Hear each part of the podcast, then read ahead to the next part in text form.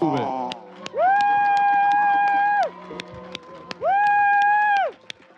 Wir lieben dich, Jesus! Wir lieben dich, wir lieben dich, wir lieben dich, wir lieben dich. Wisst ihr, das ist nicht kulturell und amerikanisch oder afrikanisch. Und wir Deutschen, wir dürfen das Jubeln wirklich lernen. Wenn das, was wir sagen, stimmt, wenn das, wer Jesus und wie Jesus ist, stimmt, dann dürfen wir das Jubeln lernen. Stimmt das? Wollen wir, wollen wir das Jubeln lernen? Okay. Weiß nicht, wie das konkret aussieht. Ich habe gestern, war ich eingeladen, um in einer Gemeinde zu dienen, um da in einem Seminar einen Blog über den Heiligen Geist zu machen. Und ich liebe es, Themenblöcke über den Heiligen Geist zu machen, weil wenn du über den Heiligen Geist redest, dann liebt er es aufzutauchen. Er liebt es einfach vorbeizukommen und zu demonstrieren, wer er wirklich ist. Und das rührt mich dann immer total, dass ich merke, ey, Gott ist so treu und Gott zeigt sich und Gott zeigt sich seinem Volk. Und wisst ihr, was noch das Tolle ist? Wenn du auswärts predigst, da kennen die Leute dich nicht und dann lachen die ganz viel über deine Witze. Und weil die kennen die noch nicht und die freuen sich einfach mit dir und das hat es mir so leicht gemacht. Und da habe ich mir gedacht, ich wäre euch dankbar, wenn ihr auch über meine Witze lacht und wir das Ganze einfach interaktiv machen wie immer, dass ich mich auch hier so sicher fühle. Ich dachte gestern, ich bin aufgeregt, aber Gott hat es mir dann ganz leicht gemacht.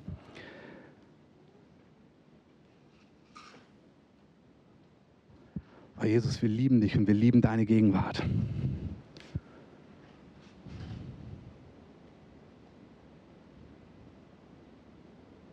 Herr, schenk jedem, der heute hier ist, eine Begegnung mit dir.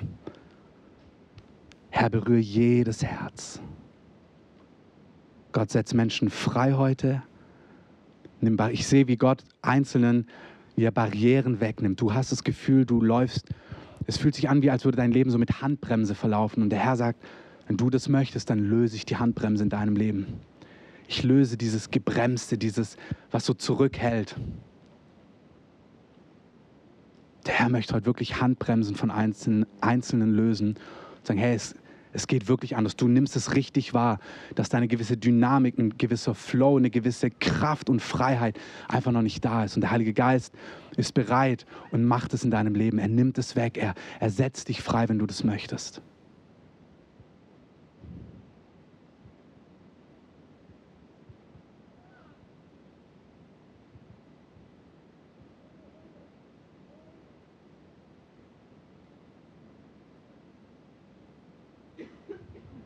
Herr, nimm die Worte heute.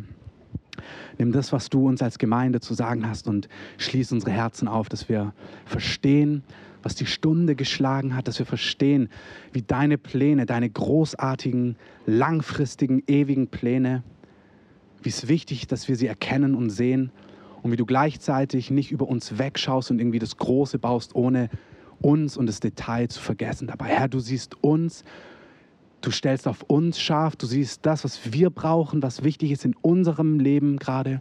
Du hast sogar Zeit, unsere Haare auf dem Kopf zu zählen. Herr, so detailliert kennst du uns und gleichzeitig hast du das Große im Blick. Und danke, dass wenn wir auch heute was über deine ewigen Pläne hören, dass es nicht in Frage stellt, dass du mich siehst, dass du jeden Einzelnen hier siehst. Das ist ganz präzise. Wenn Krankheit da ist, der Heiler ist da, der Heilige Geist, der Körper gesund macht, ist da. Wenn du Heilung brauchst, dann sollst du Heilung empfangen, kannst du erwarten, hier in der Gegenwart von Jesus, dass dein Körper gesund wird, dass Schmerzen weggehen, dass Krankheiten weggehen. Du merkst, dein Herz ist eng, dass er es weich macht, dass er es weit macht. Oh, Amen. Amen. Also ich kann glatt in der Gegenwart des Herrn jetzt auch einfach so stehen bleiben. Aber wir haben heute was Besonderes vor. Wir werden heute zwei Personen aussenden, die nach Israel gehen werden für nur eine Woche. Meine Frau ist da dabei. Ich bin froh, dass sie nur eine Woche geht. Und deswegen möchte ich was über dieses Thema machen. Wir sind in der Serie Zeitgeist versus Geist der Wahrheit. Und im Sommer hat Gott zu mir über ein paar Themen gesprochen, die er einfach angeschnitten haben möchte, weil es da so eine populäre Meinung gibt und er einfach, wir biblisch fundiert uns gewisse Sachen anschauen sollen, was Gott dazu sagt. Und wir haben gesprochen über Gemeinde, auch lokale Gemeinde, Zugehörigkeit zu einem Haus Gottes, über Leiterschaft. Und ein Teil, den mir Gott im Sommer gegeben hatte, ich wusste, es kommt ein Zeitpunkt, entweder über mehrere Gottesdienste oder zumindest einen Gottesdienst, wo wir als Gemeinde mal etwas über Israel sagen. Und ich weiß nicht, wie sehr du irgendwie in, die ganze Thema, in der ganzen Thematik drin bist, was du mit Gott oder Christenheit oder so weiter zu tun hast. Ähm, es gibt, wenn man so ein paar Jahre mit Jesus unterwegs ist, dann erlebt man, dass es Leute gibt, die haben entweder mit dem Thema gar nichts zu tun oder es gibt diejenigen, die dann überall so kleine Flaggen aufgeklebt haben und kleine Chauffeurs haben und kleine Fähnchen und dann immer Shalom sagen, wenn sie dich treffen. Und mein Ziel heute ist nicht, dich zu jemandem zu machen, der dann immer Shalom sagt und ein kleines Fähnchen hat. Amen. Und wenn du das hast, dann liebe ich dich genauso und du darfst Shalom sagen und ein kleines Fähnchen wedeln. Aber das ist zumindest nicht mein Ziel heute, dass ihr heute dann rausgeht und das so macht. Auch nicht, dass ihr Schofarblasen übt. Ich habe letztens zum Spaß gesagt, ähm, naja, jetzt bräuchte man ja so einen Schofarton irgendwie. Wir hatten so eine mega geistliche Erfahrung. Und dann habe ich zum Spaß gesagt, bestimmt gibt es auch eine App dafür. Und da hat mein Mitbewohner nachgeguckt und tatsächlich, wenn du irgendwie einen Schofar im Alltag brauchst, kannst du das als App runterladen und dann auch mal das Schofar tröten lassen. Aber auch das ist nicht meine Motivation, dass du das machst, sondern ich möchte uns ein Bild geben über Gottes Herz, über Gottes Treue für das Volk Israel, für die Juden und was die ganze Sache mit dir und mit mir zu tun hat. Es hat nämlich viel mehr da, damit zu tun, wie einen Feiertag halten, Shalom zu können, vielleicht noch einen biblischen, flotten jüdischen Spruch aufzählen zu können.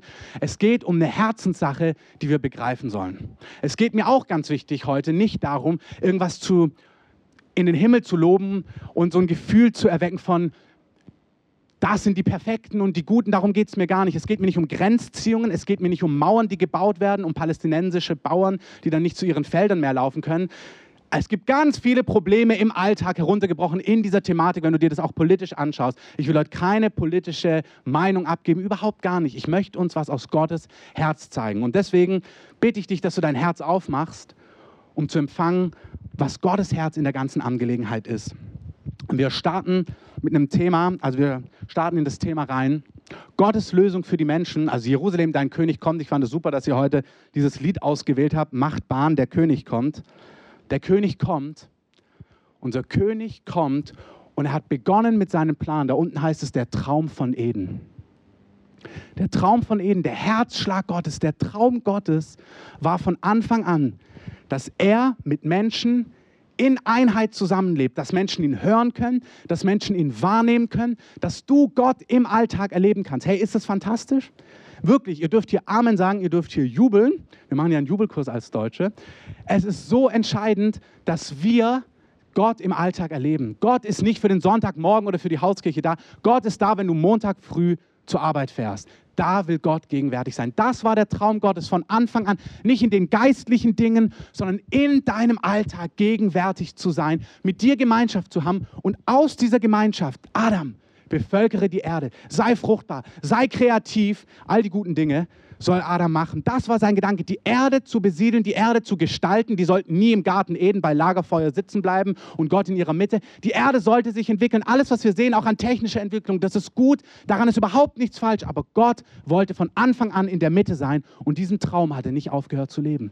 Sein Traum ist in Gemeinschaft mit Menschen zu leben, dass sie versöhnt werden mit ihm und zwar nicht eines Tages dann im Himmel, sondern ganz praktisch hier und jetzt. Hier wäre ein Amen ganz passend. Das heißt, so sei es.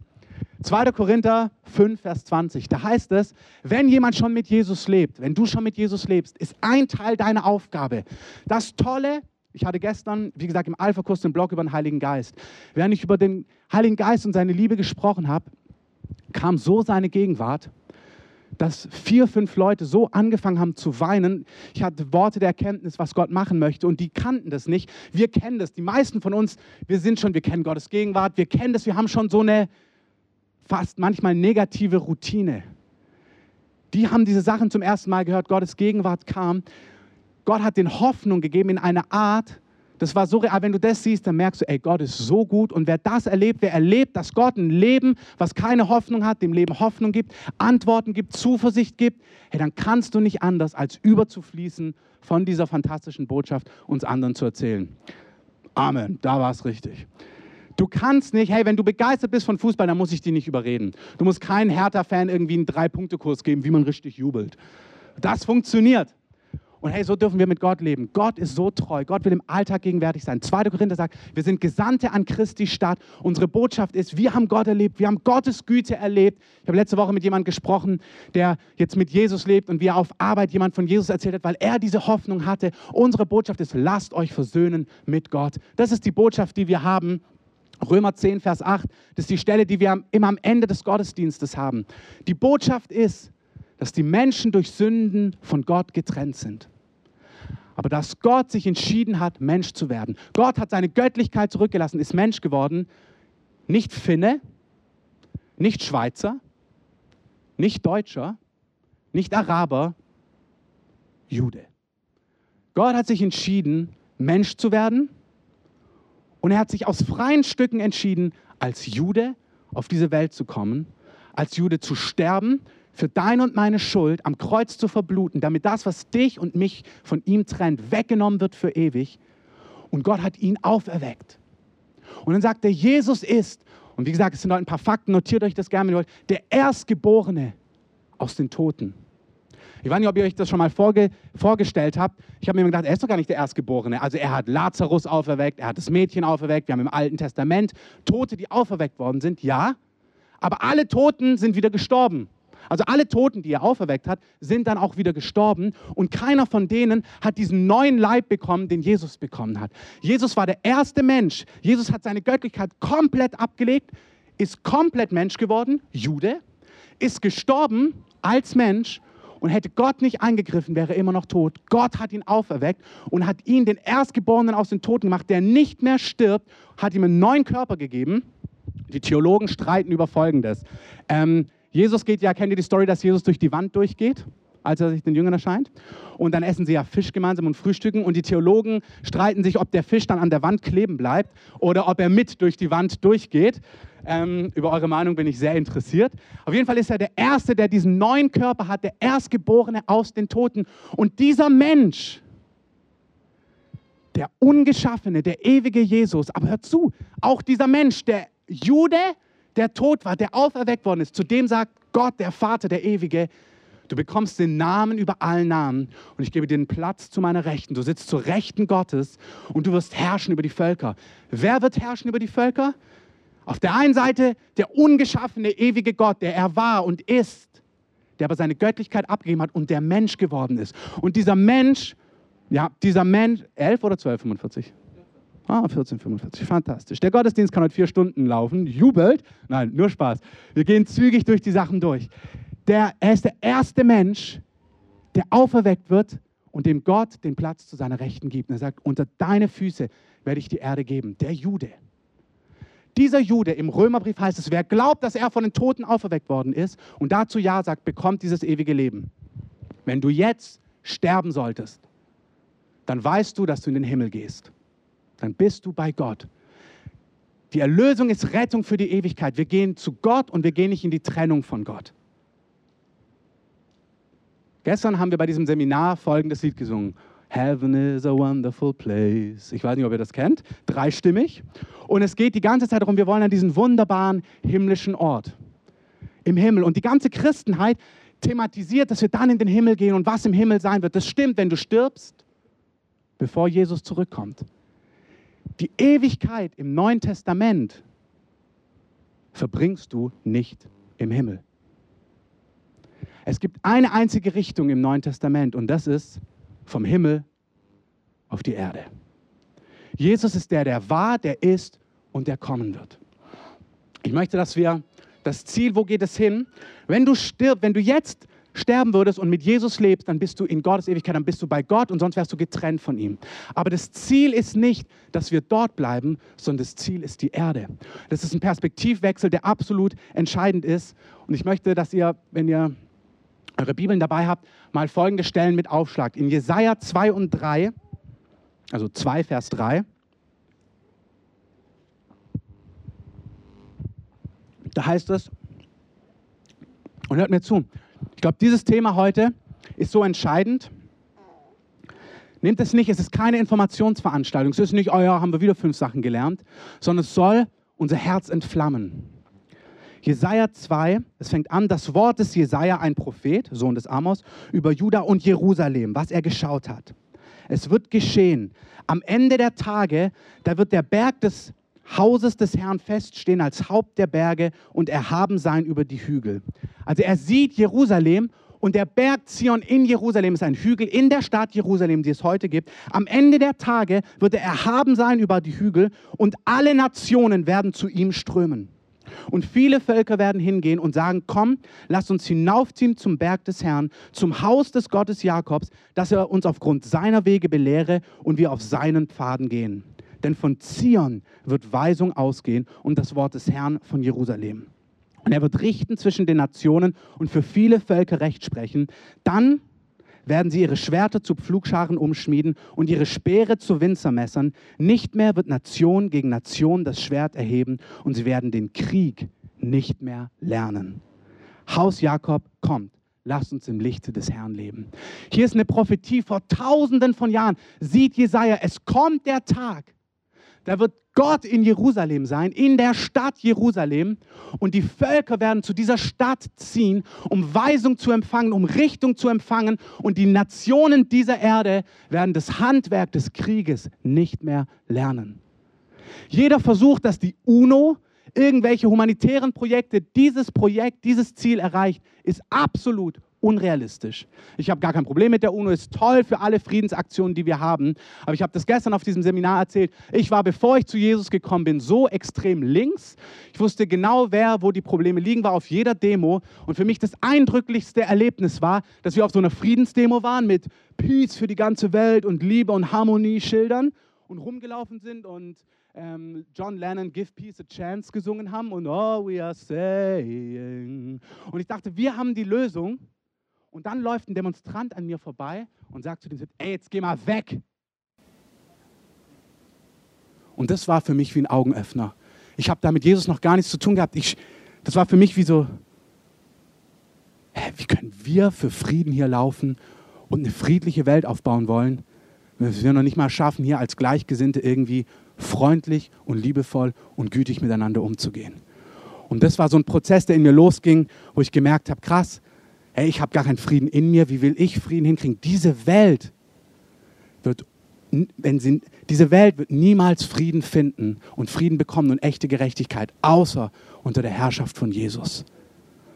Wenn sie nach Jerusalem ziehen, wenn die Völker von ihm lernen, wenn der große König in der Stadt Jerusalem sein wird und regieren wird.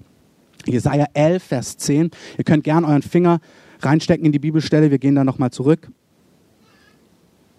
Oder wir lassen die Jesaja 11, könnt ihr euch aufschreiben, Jesaja 25. Und der Herr der Herrscher wird auf diesem Berg, wieder dieser Berg in Jerusalem, allen Völkern ein Mahl von fetten Speisen bereiten. Ein Mahl von alten Weinen und markigen fetten Speisen, geläuterten alten Weinen. Dann, hör mal zu, das ist deine Zukunft. Das, was wir hören, Du bist für viel mehr gerettet, als irgendwie durchzukommen. Und dass cheesy Jesus dein Leben ein bisschen bunter macht. Du bist errettet worden, du wirst erkauft durch das Blut des Lammes für diese Realität, die die ganze Erde erfüllen wird. Dann wird er auf diesem Berg die Hülle verschlingen, die das Gesicht aller Völker verhüllt und die Decke, die über alle Nationen gedeckt ist. Den Tod verschlingt er auf ewig. Und der Herr, Herr, wird die Tränen abwischen von jedem Gesicht und die Schmach seines Volkes wird er von der ganzen Erde hinwegtun, denn der Herr hat geredet. Der Herr richtet sein Reich auf, auf Erden und er wird den Tod wegnehmen von der ganzen Erde. Er wird Trauer und Leid, Schmerz und Geschrei wegnehmen von der Erde. Gläubige jüdische Menschen, das ist alles Altes Testament. Das sind ihre Propheten und sie haben geschaut und sie haben gesehen, ich lese vielleicht den, ein, den, den, den Teil von Jesaja 11 vor, nur den Anfang. Ein Spross wird hervorgehen aus dem Stumpf Isais. Isai ist der Papa von David. Es wird ein Spross hervorgehen aus dem Stumpf von Isai, ein Schößling aus seinen Wurzeln wird Frucht bringen. Und dann sagt er, auf ihm wird ruhen der Geist der Weisheit. Das ist Jesus, der kommen wird, auf dem der Geist der Wahrheit, der Geist der Weisheit, der Geist der Kraft und so weiter ruhen wird. Und er wird ich lese es doch schnell vor. Er wird nicht richten nach dem, was seine Augen sehen und nicht zurechtweisen nach dem, was seine Ohren hören, sondern er wird die Geringen richten in Gerechtigkeit und die Elenden des Landes zurechtweisen in Geradheit. Und er wird den Gewalttätigen schlagen mit dem Stab seines Mundes und mit dem Hauch seiner Lippen den Gottlosen töten. Gerechtigkeit wird der Schutz seiner Hüfte und, die, und Treue der Schutz seiner Lenden sein. Und jetzt dieser nächste Vers, den kennen wahrscheinlich viele von euch. Und der Wolf wird beim Lamm weilen und der Leopard beim Böckchen lagern. Das Kalb und der Junglöwe und das Mastvieh werden zusammentreiben. Kuh und Bären werden miteinander weiden. Ihre Jungen werden zusammen lagern. Und der Löwe wird Stroh fressen wie das Rind. Und der Säugling wird spielen an dem Loch der Viper. Das entwöhnte Kind seine Hand ausstrecken nach der Höhle der Otter. Man wird nichts Böses tun, noch verderblich handeln auf meinem ganzen heiligen Berg in Jerusalem. Denn das Land wird voll von Erkenntnis des Herrn sein wie von Wassern, das, wie von Wassern, die das Meer bedecken. Und an jenem Tag wird es geschehen, der Wurzelspross Isais, der Nachfolger von diesem Isai, der Sohn Davids.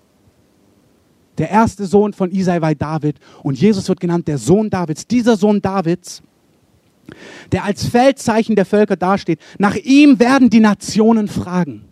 Die Nationen werden fragen nach dem Sohn Davids und seine Ruhestätte wird Herrlichkeit sein. Es kommt der Tag. Hey, das sind so tolle bunte Bilder und der Bär und die Löwin und die Schlange und das kleine Kind. Aber das ist die Prophetie, was Gott machen wird. Er sagt nicht, ey, wir gehen alle in Himmel, Heaven is a wonderful place. Und irgendwie hier ist die Durchgangsphase und wir gehen alle dorthin, sondern er sagt, mein Ziel, der Traum von Eden, den habe ich nie aufgehört zu träumen. Menschen in Gemeinschaft mit mir werden auf dieser Erde leben. Ich als Sohn Davids werde auf dieser Erde leben und werde meine Gerechtigkeit aufrichten für alle Völker. Es wird kein Krieg mehr sein, es wird Frieden sein, es wird kein Leid mehr sein, keine Träne, das wird nicht im Himmel sein, das wird hier sein. Das wird auf Erden sein, auf meinem Berg, in meiner Stadt, die ich vor Grundlegung der Welt erwählt habe. Das ist nichts Besonderes, Gott hat sich einfach entschieden, es dort zu machen. Nichts qualifiziert diese Stadt mehr als Berlin, außer dass Gott einfach gesagt hat, ich mache es dort. Schade eigentlich, aber dort ist es. Sprich, die Juden, das alte, das Gottesvolk, das alte Testament, die ganzen Prophetien, die ihr hier lest, das ist nicht Neues Testament, das ist das Alte Testament. Und gläubige Juden, sie warten bis zum heutigen Tag auf den Sohn Davids, dass er kommt, um als König von Jerusalem, als König in Jerusalem zu regieren und diesen Frieden aufzurichten. Das ist die Hoffnung von gläubigen Juden. Wann kommt der König und richtet seine Herrschaft auf? Das erwarten Juden. Das sind die messianischen Prophetien, die nicht in Erfüllung gegangen sind. Wenn du mit Jesus lebst, dann weißt du, dass der König zweimal kommt. Einmal als Lamm und einmal als Löwe. Und sie haben Jesus nicht erkannt, als er kam, als ihr Retter, als ihr Erlöser, weil sie auf einen Löwen gewartet haben, weil sie gewartet haben auf denjenigen, der seine Herrschaft aufrichtet, der sie befreit von Bedrängnis, damals von römischer Bedrängnis, der Frieden aufrichtet, der das Volk befreit. Und sie haben das Lamm, Jesaja 53, was den Mund nicht aufgetan hat, was sich hat schlachten lassen am Kreuz, nicht erkannt. Sie haben nicht erkannt. Und ich sage das überhaupt nicht anklagend, überhaupt nicht. Da müsste man jetzt viel zu sehr in die Details gehen. Paulus schreibt darüber im ganzen Römerbrief, falls es dich interessiert. Gottes Strategie, aber sie haben ihn nicht erkannt. Und wir wissen, er kam schon mal vor ein paar tausend Jahren, vor 2000 Jahren als Lamm. Er ist für uns gestorben. Aber auch im Neuen Testament haben wir genau das gleiche Zeugnis. Der Löwe, Jesus das Lamm, der jetzt erhoben ist und zur Rechten Gottes sitzt, wird kommen. Er wird kommen und diesmal nicht als Lamm, sondern er wird kommen als gerechter König, diese Erde zu beherrschen. Er kommt. Jesus holt uns nicht zu ihm, er kommt auf diese Erde. Wenn ihr wollt, könnt ihr, oder ich bitte euch, schlagt mal das Buch der Offenbarung auf.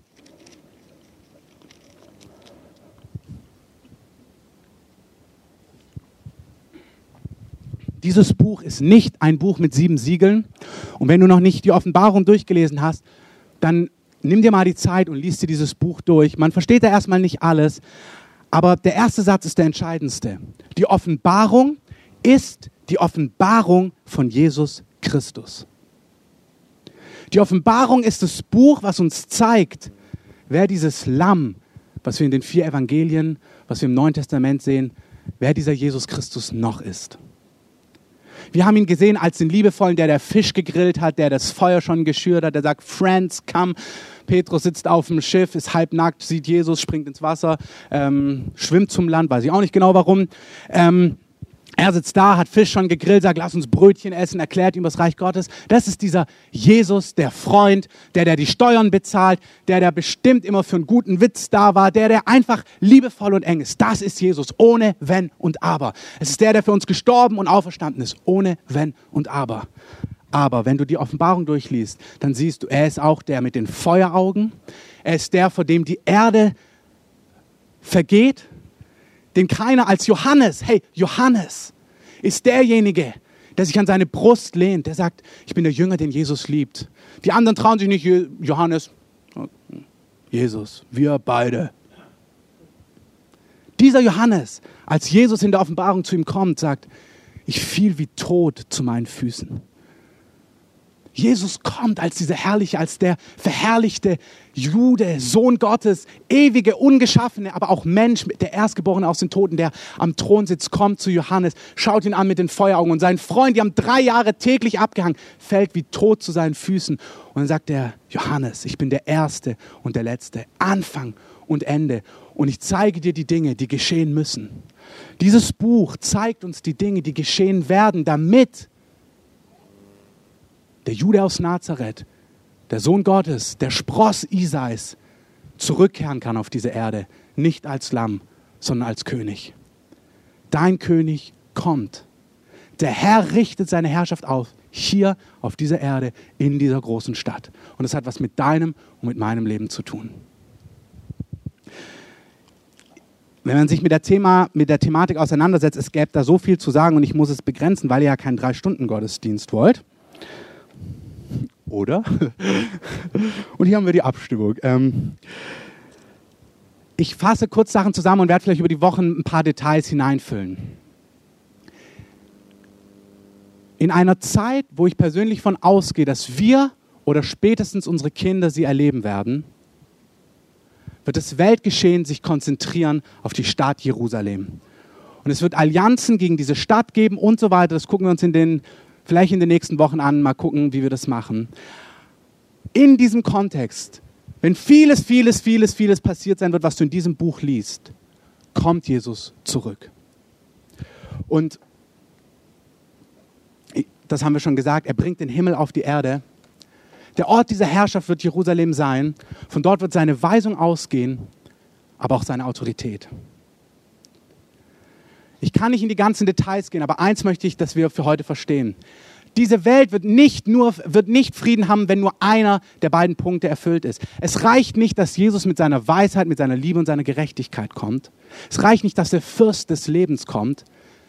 Es muss einhergehen, damit diese Welt Gerechtigkeit und Leben und Segen und Freiheit erfährt, dass der Gott dieser Welt gebunden sein wird.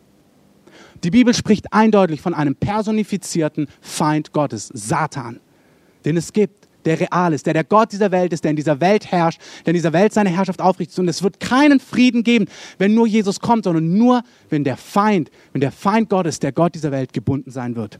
Ich verschone euch von manch einem Detail, aber wir gehen einfach in diese Szene, das wir jetzt, wir gehen DVD, wir lassen Kapitel 3, 4, 5, 6, 7, 8 liegen. Wir gehen in Kapitel 20 in deiner DVD und du kannst dir gerne die anderen Kapitel zu Hause durchlesen. In Kapitel 20 der Rückkehr Jesu Christi, ist der Augenblick, wo Jesus kommt. Ich möchte es nochmal sagen, ich weiß nicht, wer von euch das Gefühl hat, das hört sich an wie Science Fiction. Genau. Es hört sich an wie Science Fiction, aber diese Dinge sind nicht irgendwie symbolisch und ja, ist ja, ist ja ein schönes Bild, sondern es meint genau das. Der König kehrt zurück. In Kapitel 20 lesen wir folgendes. Ich sah einen Engel aus dem Himmel herabkommen, der den Schlüssel des Abgrundes und eine große Kette in seiner Hand hatte. Und er, jetzt hört zu, der Engel, nur nicht mal Jesus, ein Engel Gottes reicht aus für diese Aktion. Und er, der Engel, griff den Drachen, die alte Schlange, die der Teufel und der Satan ist. Und er band ihn tausend Jahre und warf ihn in den Abgrund und schloss zu und versiegelte über ihm, damit er nicht mehr die Nationen verführe, bis die tausend Jahre vollendet sind. Nach diesem muss er für kurze Zeit losgelassen werden.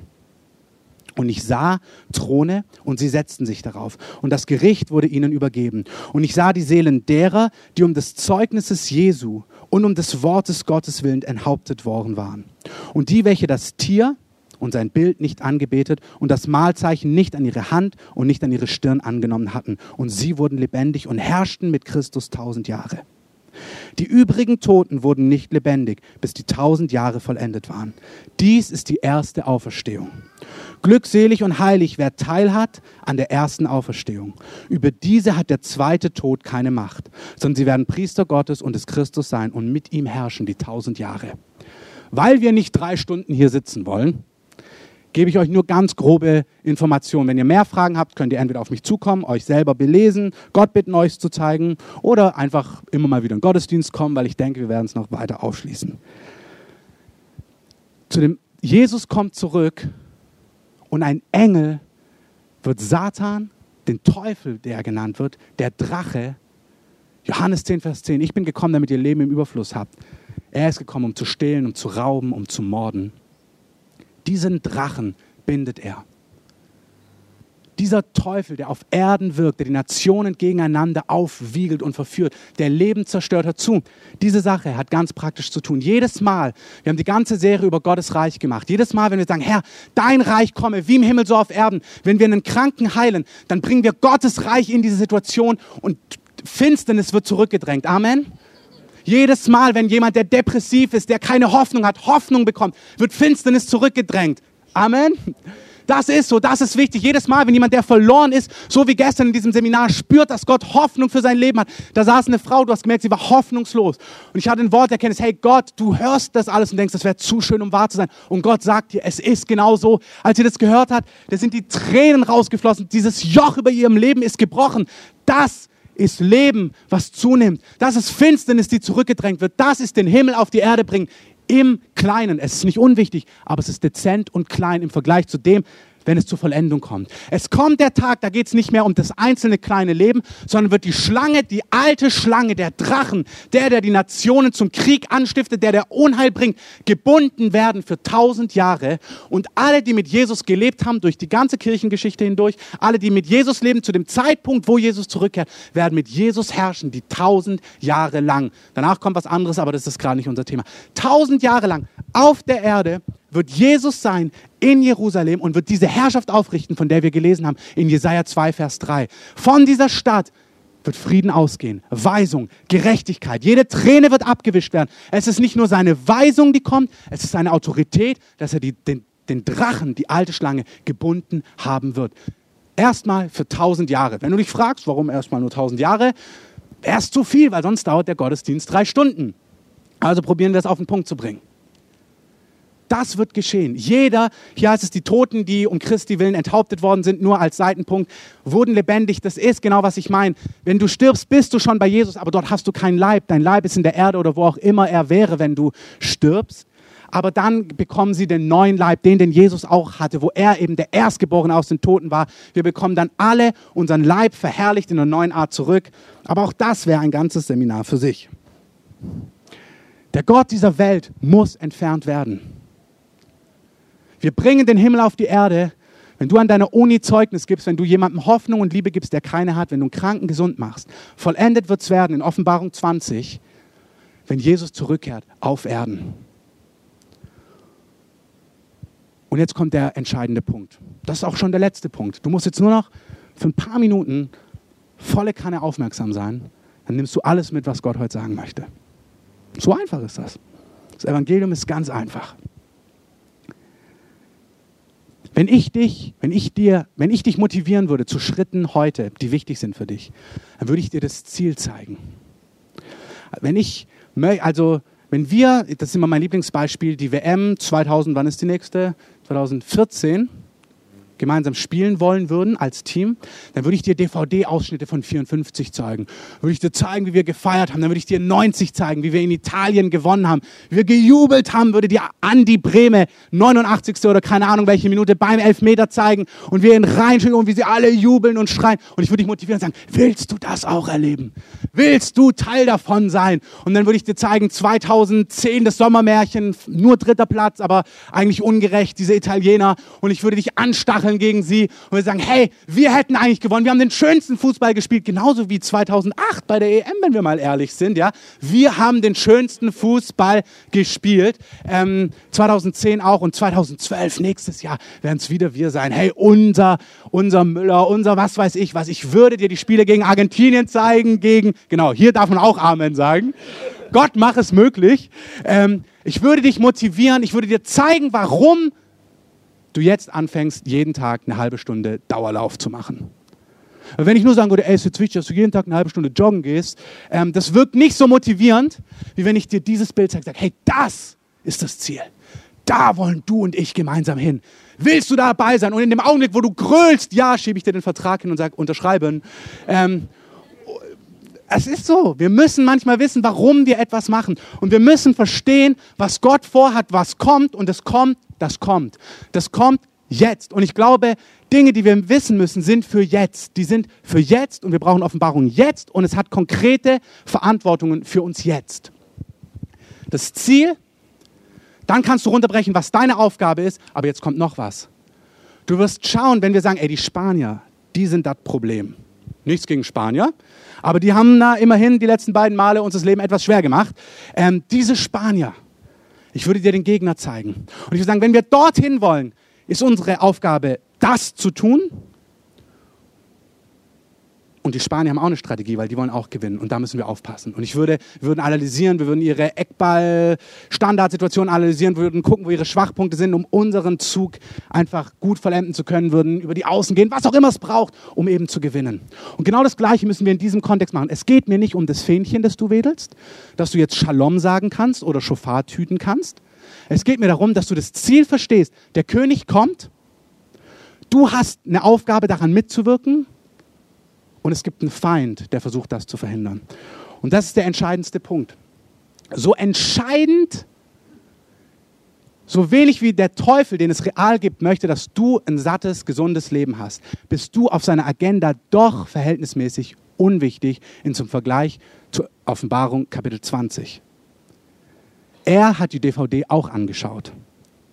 Und er weiß, was in Offenbarung Kapitel 20 passieren wird. Er weiß, wenn dieser Tag kommt, dann landet er in dieser Grube und dann ist seine Zeit erledigt. Und auf seiner persönlichen Prioritätenliste hast du schon auch eine Rolle. Und er hasst die Welt und er übersät sie mit Krankheiten und Krieg und Ungerechtigkeiten. Aber er ist doch der Egoist in Person, die Quelle alles allen Egoismus. Sein größtes Anliegen ist nicht in Offenbarung Kapitel 20 zu landen in dieser Grube. Und die Frage ist, wie kann er das verhindern? Satan weiß, dass er gebunden ist. Er versucht das zu verhindern. Und wenn wir es in einer Standardsituation nehmen, wenn Klose vorm Tor ist, ist es zu spät. Du musst ihn davor abpassen. Und Satan weiß genau, wenn, wenn Offenbarung 20 stattfindet, wenn die Dinge davor stattfinden, ist es schon längst zu spät. Ich muss davor gucken, dass das nicht zustande kommt. Gott kann nicht lügen. Das ist die einzige Möglichkeit, wo Satan Zugriff hat. Wenn Gott etwas gesagt hat, sich auf etwas festgelegt wird, wenn er es schafft, dass diese Festlegung, die Gott getroffen hat, nicht erfüllt wird. Weil dann würde er lügen. Und diese Festlegung lesen wir in Matthäus 23, 39.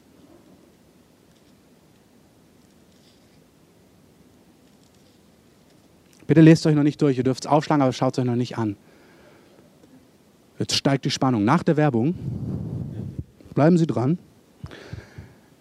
es ist genau dieser Punkt. Die Lösung ist, er wird nach Jerusalem kommen, in diese Stadt. wenn Jesus in diese Stadt kommt, wenn diese letzte Schlacht ist, auf die wir nicht detailliert eingehen, wenn er dorthin kommt, dann wird der Drachen gebunden werden. Jetzt hat er eine Aussage getroffen im Kontext dieser Stadt. Und an der hält sich Satan fest. Und die lesen wir in Matthäus 23, 39. Da spricht Jesus zu den Gelehrten, zu den, zu den damals Regierenden, den geistlichen Regierenden in der Stadt Jerusalem. Und er sagt zu ihnen, ihr werdet mich von jetzt an nicht sehen, bis ihr sprecht, gepriesen sei der, der kommt im Namen des Herrn. Diese Stadt wird mich nicht sehen, bis zu dem Zeitpunkt, wo sie sagt, du Sohn Davids, Schreiner aus Nazareth, bist wahrhaftig der Messias, den wir erwarten. Gepriesen seist du, komm, Herr Jesus.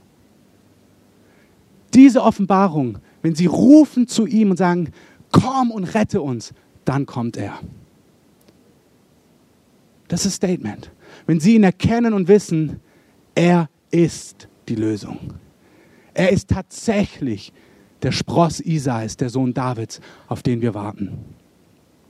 Satan weiß, wenn sie das nicht rufen, dann kommt, kann Jesus nicht kommen, weil er nicht gegen sein Wort verstoßen kann. Gott macht, guck mal, Gott konnte nicht gegen sein Wort verstoßen, was Heiligkeit angeht. Er musste, er sagt Sünde, die Konsequenz von Sünde ist Tod. Er hat nicht einfach gesagt, ach, ich habe dich so lieb, schwamm drüber, komm trotzdem.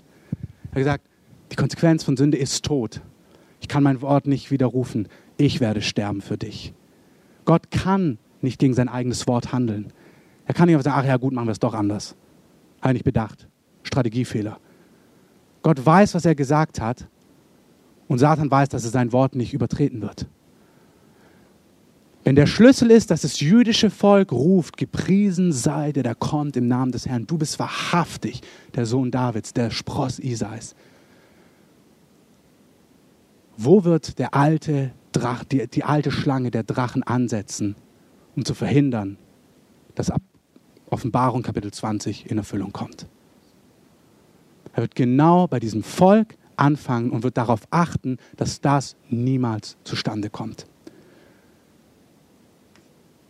Sie werden nicht rufen, ich habe einfach mal drei Punkte gesagt. Er wird es schwer machen, immer, indem Menschen Anstoß nehmen. Nicht, was, das einfachste Beispiel, wenn ich nicht möchte, dass meine Tochter raucht, dann sage ich, weißt du, da wird man ganz krank und dann zeige ich hier jemand, der hustet und jemand, was weiß ich was. Und ich werde dir alles erklären, um sie davon abtrünnig zu machen, sagen, das ist nicht, was du möchtest. Ähm, das ist jetzt im Positiven, wenn ich sie vor was bewahren möchte. Satan macht es genauso. Er hat Dinge über diese Stadt auch kommen lassen, über diese Menschen von Christen, was es ihnen nicht leicht macht, zu glauben, dass das die Wahrheit sein soll. Dinge sind aus unserem Land, in unserem Land geschehen. Kreuzfahrernation. Dinge sind geschehen von Christen in dieser Welt, was das Zeugnis, dass wir die Wahrheit haben sollen, es nicht gerade einfacher macht, es zu glauben. Du wirst es nicht glauben, wenn du Anstoß nimmst. Es wird zumindest ein Hindernis sein. Das Zweite ist, wenn du getäuscht bist. Das würde jetzt wieder viel zu viel sein, aber die ganze Endzeit hat damit zu tun, dass es einen, jeder hat dieses Begriff gehört und wenn du aus der Heavy Metal Szene kommst, dann sowieso, ähm, das Tier, von dem wir gerade gehört haben, das Biest. Es wird einen Antichristen geben, eine menschliche Person als Gegenspieler des Juden aus Nazareth, der seine Herrschaft über die Erde aufrichten wird. Das wird geschehen. Und das Wort Anti ist nicht so sehr gegen, sondern es bedeutet anstatt. Es wird einen ein Bluff geben, ein Imitat, jemand, was fast so aussieht wie die Wahrheit, aber was nicht die Wahrheit ist. Dass Jesus sagt, hey, wenn ich nicht aufpassen würde, dann würden sogar viele meiner Kinder könnten hier getäuscht werden.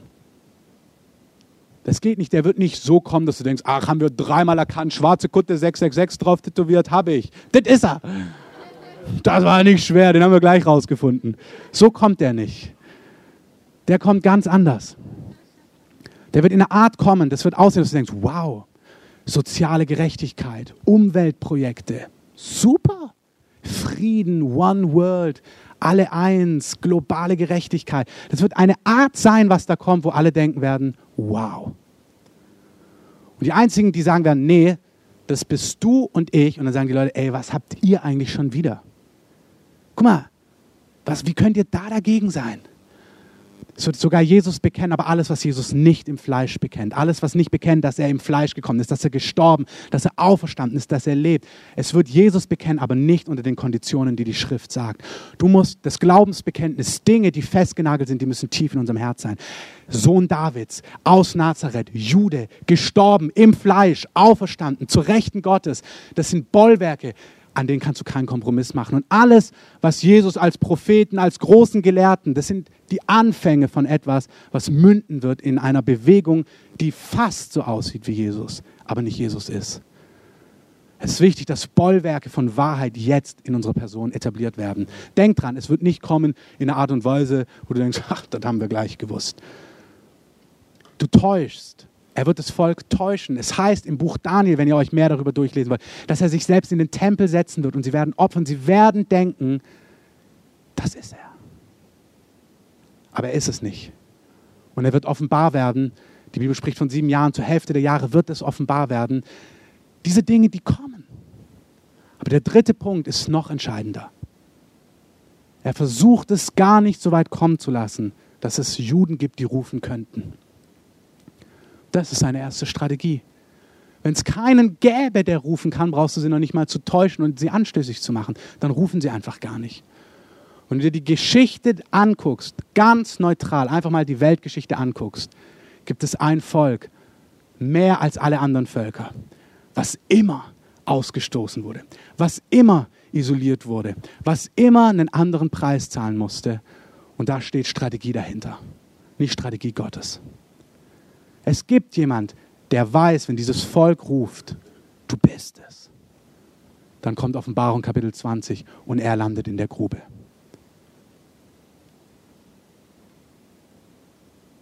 Das ist genau der Punkt. Wenn du und ich wissen, dass, dass das geschehen soll, was geschehen soll, und wir wissen, dass das die Kondition ist, Sacharja 20, äh 12 und 14 könnt ihr euch durchlesen, wenn ihr wollt. Da steht noch mehr darüber. Und wir wissen, dass dort der Hauptangriffspunkt ist, dann weißt du, wo Gottes Hauptverteidigungspunkt sein wird. Epheser, wir kommen damit zum Ende und zur, zur Segnung.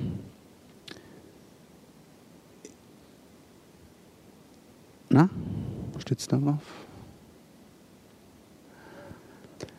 Epheser 1 oder 2, ich habe es jetzt leider hier nicht stehen. Es gibt verschiedene Stellen. Gottes Volk besteht aus zwei Herden. Johannes, in Johannes 10 steht es auch. Es sind zwei Herden. Es sind die Juden und alle Gläubige aus den Nationen. Also wir gehören mit den Finnen, den Franzosen, den Jamaikanern, alle zusammen. Und die andere Seite sind die Juden. Er hat zwei Teile seines Volkes. Er ist der Hirte von zwei Herden, die zusammenkommen, die in ihm zusammengefasst werden. Der Hauptangriffspunkt ist der andere Teil seiner Herde. Wir sind der Teil, die er gebrauchen möchte, für sie einzustehen, für Schutz und dass diese Dinge nicht passieren. Alles in Gottes Reich geschieht durch Gebet, geschieht durch geistliche Wachsamkeit. Und Gott sammelt sein Volk, uns meine ich damit, um diesen Weg zu bereiten. Dazu braucht es Einsicht und Verständnis. Wir müssen verstehen, warum es so entscheidend ist, dass es der Feind so darauf abgesehen hat, Juden wirklich, man muss es so sagen, zu vernichten. Das ist seine Strategie, sie zu täuschen, das Anschluss nimmt und sie zu vernichten. Das ist seine Strategie. Und Gott hat auch eine Strategie und die hat mit dir und mit mir zu tun. Wir sind die Abwehrmauer. Wir sind diejenigen aus der gleichen Herde, die Gott gebrauchen möchte, um sein Volk zu schützen, dass der Zeitpunkt kommen kann, dass ihre Augen geöffnet werden. Das heißt, wenn die Nationen, sagt Paulus, die Vollzahl hereingekommen ist, dann wird er ihre Augen öffnen und sie werden rufen und sie werden ihn erkennen. Aber alles, was Gott tut, tut er durch Gebet. Nur ein Satz, Jesus, sein erstes Kommen geschah aufgrund von Gebet hin. Simeon und Hannah waren jeden Tag im Tempel und haben Fürbitte geleistet, dass der Retter Israels kommen möge. Und sie haben sogar die Verheißung von Gott bekommen. Sie haben gesagt, Simeon, Hannah. Ihr könnt es lesen im Lukas, glaube ich. Ihr werdet ihn sehen. Ihr werdet ihn als Baby sehen, den Retter der Welt. Ihr werdet ihn sehen. Nichts, nicht mal das erste Kommen von Jesus ist ohne Fürbitte und ohne Gebet zustande gekommen. Gott tut nichts auf dieser Erde, selbst die großen souveränen Linien ohne Gebet. Wir haben das in der Serie über Gottes Reich. Es ist nicht so, Gott macht sowieso, was er will. Die großen souveränen Linien. Nein, Wenn Gott eine große souveräne Linie hat, die er zustande bringen wird, dann wird er groß souverän dir und mir erklären, was er tun will, damit du und ich im Gebet dafür einstehen können. Jeder in einem unterschiedlichen Maß, aber es hat mit dir und mit mir zu tun. Er wird es nicht einfach losgelöst so machen. Das hat er nicht beim ersten Kommen gemacht, das macht er nicht beim zweiten Kommen. Am Ende der Tage wird der Geist und die Braut rufen, komm Herr Jesus, komm, komm Herr Jesus, komm. Und in Jesaja 62 und damit wollen wir dann die beiden, wir haben aus unserem Team, aus unserem Leitungsteam, entschieden, dass wir zwei Personen, Dunja und Miriam, für eine Woche nach Israel senden werden, genau aus diesem Grund, um dort zu beten, um dort in die Fürbitte zu gehen, für dieses Land, für die Pläne Gottes, für das, was Gott dort tun möchte, nicht um Fähnchen zu schwenken, sondern um einzustehen im Geist, dass Gottes Gedanken dort zustande kommen, dass das Volk ihn erkennt, dass sie geschützt sind, dass sie Jesus erkennen, dass die Pläne Gottes zustande kommen können. Und wir hatten einen Traum im Leitungsteam, dass wenn wir das tun, wir erleben werden, wie wir ein geistliches Erdbeben in dieser Region im Prenzlauer Berg konkret erleben werden. Das war eine konkrete Ansage. Wenn wir diesen Segen, wenn wir segnen im Gebet und finanziell, dass wir Auswirkungen im Hier, im Prenzlauer Berg erleben werden. Das ist Teil, warum wir das machen. Die ganze Bibel, du könntest so viel weiterreden. Segnet sie, dann werdet ihr gesegnet werden. Immer wieder dieses Prinzip, Gott zahlt doppelt, sagt Mike Bickel, für die, die Israel segnen. Wirklich. He pays double. Gott segnet das, wenn wir für sein Volk einstehen, weil es ihm so enorm wichtig ist. Die beiden Lobpreiser können gern schon mal nach vorne kommen und anfangen, äh, ein paar Akkorde zu spielen. Wir werden jetzt gleich ein Opfer, den Opferkorb rumgehen lassen. Ähm, dass wir quasi was zusammensammeln für Israel. Wir wollen sein Volk segnen. Es gibt eine Stelle, wo es heißt im, im Römerbrief, wir sind ihrer geistlichen Güter teilhaftig geworden. Und deswegen sollen wir sie im Materiellen segnen. Wir wollen Gottes Volk im Materiellen segnen. Das zweite ist, warte ganz kurz, dass mir, genau, ihr könnt gerne anfangen zu spielen. Einfach ein paar Akkorde. Wie ihr merkt, es geht nicht um eine Informationsveranstaltung, dass du auf deinem Blog jetzt drei neue Infos über Israel hast. Es geht um die Herrschaft deines Königs, der kommt auf dieser Erde. Seine Strategie und die Strategie des Feindes, seine Gedanken sind uns nicht unbekannt, wie er versucht zu verhindern, dass diese Herrschaft aufgerichtet wird. Und es geht wiederum dann um Gottes Strategie, wie Gott die Strategie des Feindes schon kennen und sagt, wir werden einen Gegenangriff starten. Wir wissen, was er versucht, damit das nicht zustande kommt. Und das hat mit Gebet und mit Fürbitte zu tun.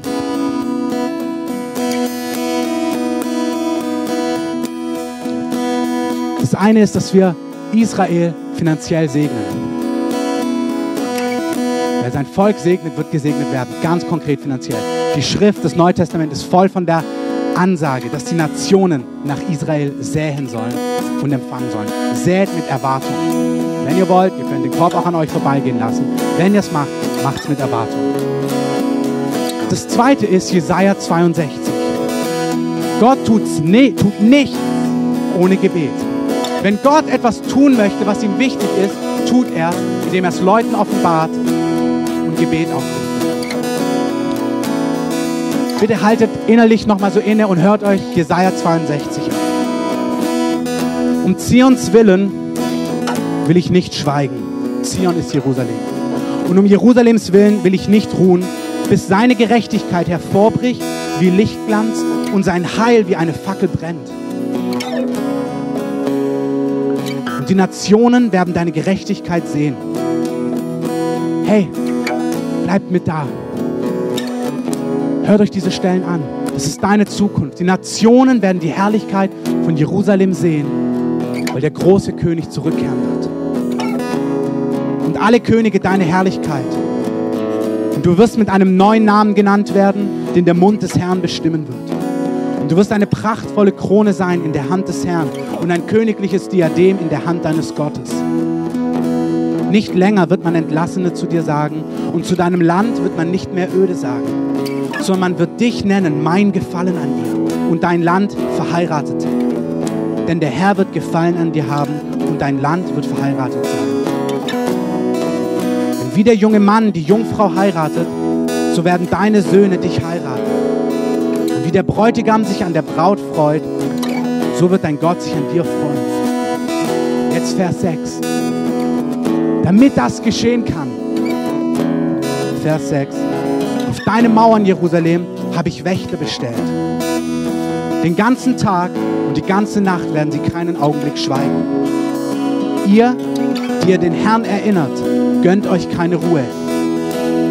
Und lasst ihm keine Ruhe, bis er Jerusalem aufrichtet und bis, es zum Lob, bis er es zum Lobpreis macht auf Erden.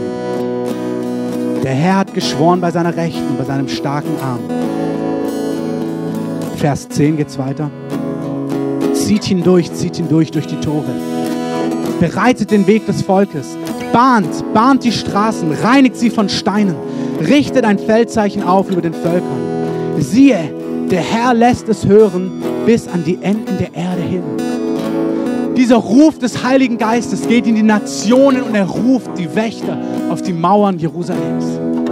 Der Heilige Geist ruft die Menschen von den Enden der Erde auf die Mauern, um für dieses Volk einzustehen. Erinnert den Herrn, gönnt ihnen keine Ruhe, bis das geschieht, was ich verheißen habe. Es geht nicht darum, dass du ein Schofar blasen kannst und Shalom sagen kannst. Es geht darum, dass der Lichtglanz, dass die Herrschaft Jesu in Jerusalem aufgerichtet wird. Und dass alles, was dem widersteht, dass es aus dem Weg geschaffen wird. Und dass die Bollwerke, die Steine auf den Wegen weggenommen werden, dass Wege gebahnt werden, damit der große König kommen kann. Siehe, der Herr lässt es hören bis an die Enden der Erde. Er ruft die Nationen, aus allen Nationen. Es, steht, es entsteht 24 Stunden Gebet, 24 Stunden Gebetshaus in Jerusalem, eins nach dem anderen. Gemeinde nach Gemeinde hört den Ruf und fängt auf, Gebet aufzurichten für diese Stadt, für die Pläne Gottes. Lass es hören. Sagt der Tochter Zion, siehe, dein Heil kommt. Erinnert Jerusalem daran, das gilt für euch beide. Erinnert Jerusalem daran, dein Lohn kommt. Dein Heil kommt. Sein Lohn ist bei ihm und seine Belohnung geht vor ihm her. Und man wird sie nennen das heilige Volk, die Erlösten des Herrn. Und dich wird man nennen die Gesuchte, die nie mehr verlassene Stadt. Hey, dein Gott, wenn ihr diese Verse hört, die sind blumig, weil Gottes Herz leidenschaftlich ist. Wenn Gottes Herz dafür leidenschaftlich ist, weißt du, wie leidenschaftlich er für dich ist. Diese Sachen sind so die großen Bollwerke, die großen Linien, aber dieser Gott mit dieser Leidenschaft, mit dieser Treue, der sagt, ich habe es gesagt und ich werde es tun, der ist der gleiche für dein Leben. Der wird auch tun, was er dir verheißen hat. Und wir wollen jetzt die beiden, sie haben den Ruf gehört, wir haben als Gemeinde den Ruf gehört, Wächter auf diese Mauern zu stellen, zumindest mal für eine Woche. Vielleicht hörst du einen Ruf, dass du mehr hingehst. Nur eine Woche. Komm mir ja zurück. Ähm, wenn du diesen Ruf hörst und spürst, hey, das hat was mit deinem Leben zu tun, jag dem nach. Es kann sein, dass Gott dich ruft, in dieser Stadt für Jerusalem zu beten. Wir werden wahrscheinlich einen Gebetskreis auch starten für diese Sache in unserer Gemeinde, für Jerusalem, für die Gedanken Gottes. Aber vielleicht spürst du auch, dass Gott dich dorthin ruft. Dann bewegt es vom Herrn. Wir wollen die beiden jetzt segnen. Ich bitte Oliver, wenn er da ist, Robert, Melanie, wenn ihr gerade mit vorkommt, dass wir für die beiden beten und sie segnen. Und ich bitte euch, dass ihr euch alle mit hinstellt, dass ihr sie segnet, dass wir sie segnen, dass sie Gottes Werk dort tun können. Lasst uns bitte aufstehen, alle zusammen. Betet für Schutz, betet leise mit. Und wenn ihr einen Eindruck habt, könnt ihr ihn gerne danach noch weitergeben. Jannis fliegt auch mit. Auch er hat den Ruf gehört.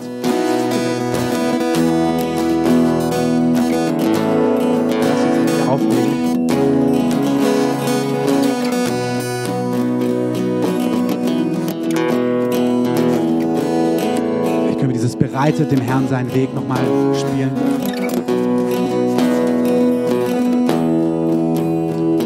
Betet ruhig, betet für Schutz, betet laut, betet für Gunst, betet für offene Türen.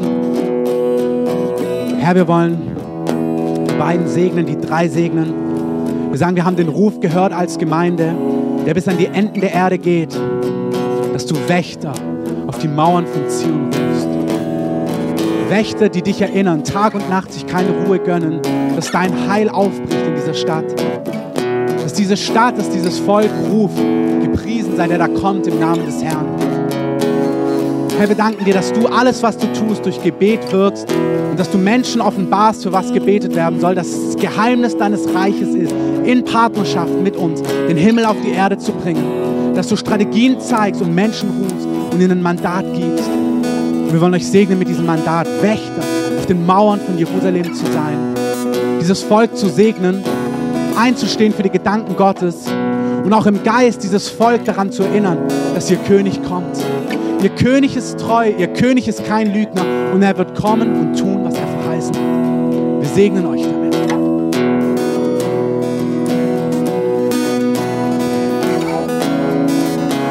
Heiliger Geist, ich danke dir, dass du Mandate aussprichst, dass du Menschen für etwas nimmst, Herr. Und ich bitte, dass Dunja und Miri, in, wenn sie in Israel sind, Herr, dass sie spüren, wie deine Kraft bei ihnen ist jeden Tag. Miri und Dunja, ihr sollt spüren, wie die Kraft des Herrn auf euch ist jeden Tag, wie ihr genau in dem Plan des Herrn seid, wie ihr in die Fußstapfen tritt, die er vorbereitet hat, wie ihr das Werk vollbringt, das der Herr vorbereitet hat, so wie er es euch sagt. Und dass es die Speise ist, die euch satt macht, dass ihr spürt, ihr seid genau im Plan Gottes, ihr seid in den vorbereiteten Werken Gottes, dass ihr spürt, ihr hört die Worte, die euch sagen will und dass es euch satt macht. Dass ihr gesättigt seid jeden Morgen, dass ihr gesättigt seid jeden Mittag, dass ihr gesättigt seid abends, wenn ihr ins Bett geht. Dass ihr euch rufen lasst, dass euer Herz weich ist und hört, was der Heilige Geist euch gibt, dass ihr das ausführen könnt, was Gott mit euch tun will. Und dass ihr wirklich darin spürt, das merke ich so, dass ihr darin spürt, der Herr euch sättigt und satt macht und wie ihr spürt, ihr seid voll in den Plan Gottes für diese Zeit, wo ihr da seid. Und dass Gott euch in dieser Zeit mehr zeigt und mehr gibt für die Zeit, wenn ihr zurückkommt. Dass ihr was im Herzen tragt, eine Frucht, einen Samen, den Gott, einen Samen, den Gott euch gibt, wenn ihr zurückkommt hierher und dass hier aus diesem Samen neue Frucht wächst.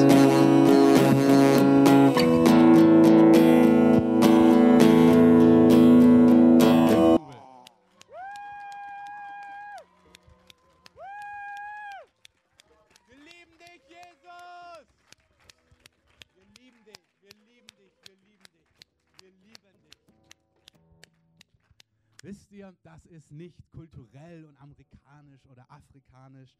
Und aber wir Deutschen, wir dürfen das Jubeln wirklich lernen. Wenn das, was wir sagen, stimmt, wenn das, wer Jesus und wie Jesus ist, stimmt, dann dürfen wir das Jubeln lernen. Stimmt das? Wollen wir, wollen wir das Jubeln lernen?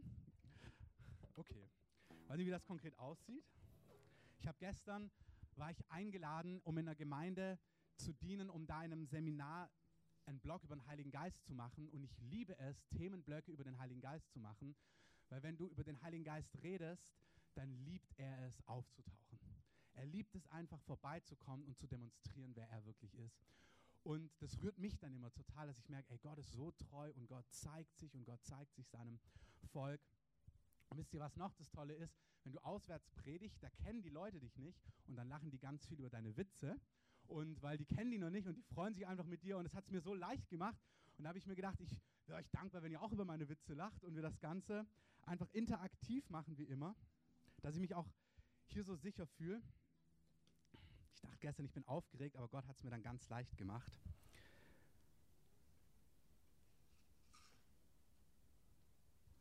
Oh Jesus, wir lieben dich und wir lieben deine Gegenwart.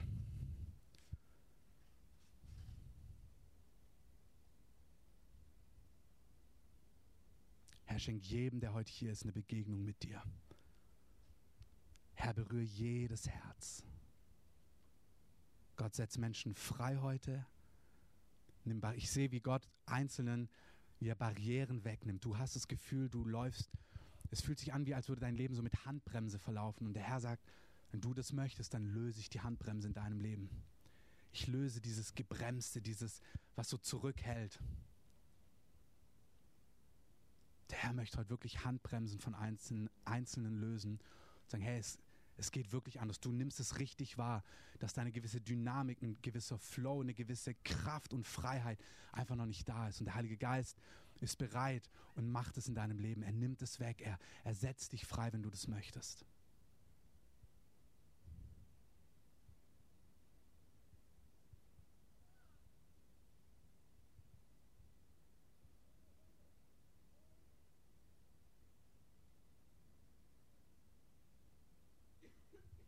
Herr, die Worte heute. Nimm das, was du uns als Gemeinde zu sagen hast und schließ unsere Herzen auf, dass wir verstehen, was die Stunde geschlagen hat, dass wir verstehen, wie deine Pläne, deine großartigen, langfristigen, ewigen Pläne, wie es wichtig ist, dass wir sie erkennen und sehen und wie du gleichzeitig nicht über uns wegschaust und irgendwie das Große baust, ohne uns und das Detail zu vergessen dabei. Herr, du siehst uns, du stellst auf uns scharf, du siehst das, was wir brauchen, was wichtig ist in unserem Leben gerade. Du hast sogar Zeit, unsere Haare auf dem Kopf zu zählen. Herr, so detailliert kennst du uns und gleichzeitig hast du das Große im Blick. Und danke, dass wenn wir auch heute was über deine ewigen Pläne hören, dass es nicht in Frage stellt, dass du mich siehst, dass du jeden Einzelnen hier siehst. Das ist ganz präzise. Wenn Krankheit da ist, der Heiler ist da. Der Heilige Geist, der Körper gesund macht, ist da. Wenn du Heilung brauchst, dann sollst du Heilung empfangen, kannst du erwarten, hier in der Gegenwart von Jesus, dass dein Körper gesund wird, dass Schmerzen weggehen, dass Krankheiten weggehen. Du merkst, dein Herz ist eng, dass er es weich macht, dass er es weit macht. Oh, Amen. Amen. Also ich könnte glatt in der Gegenwart des Herrn jetzt auch einfach so stehen bleiben. Aber wir haben heute was Besonderes vor. Wir werden heute zwei Personen aussenden, die nach Israel gehen werden für nur eine Woche. Meine Frau ist da dabei. Ich bin froh, dass sie nur eine Woche geht. Und deswegen möchte ich was über dieses Thema machen. Wir sind in der Serie Zeitgeist versus Geist der Wahrheit. Und im Sommer hat Gott zu mir über ein paar Themen gesprochen, die er einfach angeschnitten haben möchte, weil es da so eine populäre Meinung gibt und er einfach, wir biblisch fundiert uns gewisse Sachen anschauen sollen, was Gott dazu sagt. Und wir haben gesprochen über Gemeinde, auch lokale Gemeinde, Zugehörigkeit zu einem Haus Gottes, über Leiterschaft. Und ein Teil, den mir Gott im Sommer gegeben hatte, ich wusste, es kommt ein Zeitpunkt, entweder über mehrere Gottesdienste oder zumindest einen Gottesdienst, wo wir als Gemeinde mal etwas über Israel sagen. Und ich weiß nicht, wie sehr du irgendwie in, die ganze Thema, in der ganzen Thematik drin bist, was du mit Gott oder Christenheit oder so weiter zu tun hast. Ähm, es gibt, wenn man so ein paar Jahre mit Jesus unterwegs ist, dann erlebt man, dass es Leute gibt, die haben entweder mit dem Thema gar nichts zu tun oder es gibt diejenigen, die dann überall so kleine Flaggen aufgeklebt haben und kleine Chauffeurs haben und kleine Fähnchen und dann immer Shalom sagen, wenn sie dich treffen. Und mein Ziel heute ist nicht, dich zu jemandem zu machen, der dann immer Shalom sagt und ein kleines Fähnchen hat. Amen. Und wenn du das hast, dann liebe ich dich genauso und du darfst Shalom sagen und ein kleines Fähnchen wedeln. Aber das ist zumindest nicht mein Ziel heute, dass ihr heute dann rausgeht und das so macht. Auch nicht, dass ihr Schoffarblasen übt. Ich habe letztens zum Spaß gesagt, ähm, naja, jetzt bräuchte man ja so einen Schofarton irgendwie. Wir hatten so eine mega geistliche Erfahrung. Und dann habe ich zum Spaß gesagt, bestimmt gibt es auch eine App dafür. Und dann hat mein Mitbewohner nachgeguckt und tatsächlich, wenn du irgendwie einen Schofar im Alltag brauchst, kannst du das als App runterladen und dann auch mal das Schofar tröten lassen. Aber auch das ist nicht meine Motivation, dass du das machst, sondern ich möchte uns ein Bild geben über Gottes Herz, über Gottes Treue für das Volk Israel, für die Juden und was die ganze Sache mit dir und mit mir zu tun hat. Es hat nämlich viel mehr da, damit zu tun, wie einen Feiertag halten, Shalom zu können, vielleicht noch einen biblischen, flotten jüdischen Spruch aufzählen zu können. Es geht um eine Herzenssache, die wir begreifen sollen. Es geht mir auch ganz wichtig heute nicht darum, irgendwas zu in den Himmel zu loben und so ein Gefühl zu erwecken von, das sind die Perfekten und die Guten, darum geht es mir gar nicht. Es geht mir nicht um Grenzziehungen, es geht mir nicht um Mauern, die gebaut werden, um palästinensische Bauern, die dann nicht zu ihren Feldern mehr laufen können. Es gibt ganz viele Probleme im Alltag heruntergebrochen in dieser Thematik, wenn du dir das auch politisch anschaust. Ich will heute keine politische Meinung abgeben, überhaupt gar nicht. Ich möchte uns was aus Gottes Herz zeigen. Und deswegen bitte ich dich, dass du dein Herz aufmachst, um zu empfangen, was Gottes Herz in der ganzen Angelegenheit ist. Wir starten mit einem Thema, also wir starten in das Thema rein. Gottes Lösung für die Menschen, also Jerusalem, dein König kommt. Ich fand es super, dass ihr heute dieses Lied ausgewählt habt. Macht Bahn, der König kommt. Der König kommt. Unser König kommt und er hat begonnen mit seinem Plan. Da unten heißt es der Traum von Eden. Der Traum von Eden, der Herzschlag Gottes, der Traum Gottes war von Anfang an, dass er mit Menschen in Einheit zusammenlebt, dass Menschen ihn hören können, dass Menschen ihn wahrnehmen können, dass du Gott im Alltag erleben kannst. Hey, ist das fantastisch? Wirklich, ihr dürft hier Amen sagen, ihr dürft hier jubeln. Wir machen ja einen Jubelkurs als Deutsche. Es ist so entscheidend, dass wir Gott im Alltag erleben. Gott ist nicht für den Sonntagmorgen oder für die Hauskirche da. Gott ist da, wenn du Montag früh zur Arbeit fährst. Da will Gott gegenwärtig sein. Das war der Traum Gottes von Anfang an. Nicht in den geistlichen Dingen, sondern in deinem Alltag gegenwärtig zu sein, mit dir Gemeinschaft zu haben und aus dieser Gemeinschaft, Adam, bevölkere die Erde, sei fruchtbar, sei kreativ, all die guten Dinge soll Adam machen. Das war sein Gedanke, die Erde zu besiedeln, die Erde zu gestalten. Die sollten nie im Garten Eden bei Lagerfeuer sitzen bleiben und Gott in ihrer Mitte. Die Erde sollte sich entwickeln. Alles, was wir sehen, auch an technischer Entwicklung, das ist gut. Daran ist überhaupt nichts falsch. Aber Gott wollte von Anfang an in der Mitte sein und diesen Traum hat er nicht aufgehört zu leben. Sein Traum ist in Gemeinschaft mit Menschen zu leben, dass sie versöhnt werden mit ihm und zwar nicht eines Tages dann im Himmel, sondern ganz praktisch hier und jetzt. Hier wäre ein Amen ganz passend. Das heißt, so sei es. 2. Korinther 5, Vers 20. Da heißt es, wenn jemand schon mit Jesus lebt, wenn du schon mit Jesus lebst, ist ein Teil deiner Aufgabe. Das Tolle, ich hatte gestern, wie gesagt, im Alpha-Kurs den Blog über den Heiligen Geist. Während ich über den Heiligen Geist und seine Liebe gesprochen habe, kam so seine Gegenwart dass vier, fünf Leute so angefangen haben zu weinen. Ich hatte Worte der Erkenntnis, was Gott machen möchte und die kannten das nicht. Wir kennen das. Die meisten von uns, wir sind schon, wir kennen Gottes Gegenwart, wir kennen das, wir haben schon so eine fast manchmal negative Routine. Die haben diese Sachen zum ersten Mal gehört, Gottes Gegenwart kam. Gott hat den Hoffnung gegeben in einer Art, das war so real. Wenn du das siehst, dann merkst du, ey, Gott ist so gut. Und wer das erlebt, wer erlebt, dass Gott ein Leben, was keine Hoffnung hat, dem Leben Hoffnung gibt, Antworten gibt, Zuversicht gibt, hey, dann kannst du nicht anders, als überzufließen von dieser fantastischen Botschaft, uns anderen zu erzählen. Amen. Da war es richtig. Du kannst nicht, hey, wenn du begeistert bist von Fußball, dann muss ich dich nicht überreden. Du musst keinen Hertha-Fan irgendwie einen Drei-Punkte-Kurs geben, wie man richtig jubelt. Das funktioniert. Und hey, so dürfen wir mit Gott leben. Gott ist so treu. Gott will im Alltag gegenwärtig sein. 2. Korinther sagt, wir sind Gesandte an Christi Stadt. Unsere Botschaft ist, wir haben Gott erlebt, wir haben Gottes Güte erlebt. Ich habe letzte Woche mit jemandem gesprochen, der jetzt mit Jesus lebt und wie er auf Arbeit jemand von Jesus erzählt hat, weil er diese Hoffnung hatte. Unsere Botschaft ist, lasst euch versöhnen mit Gott. Das ist die Botschaft, die wir haben.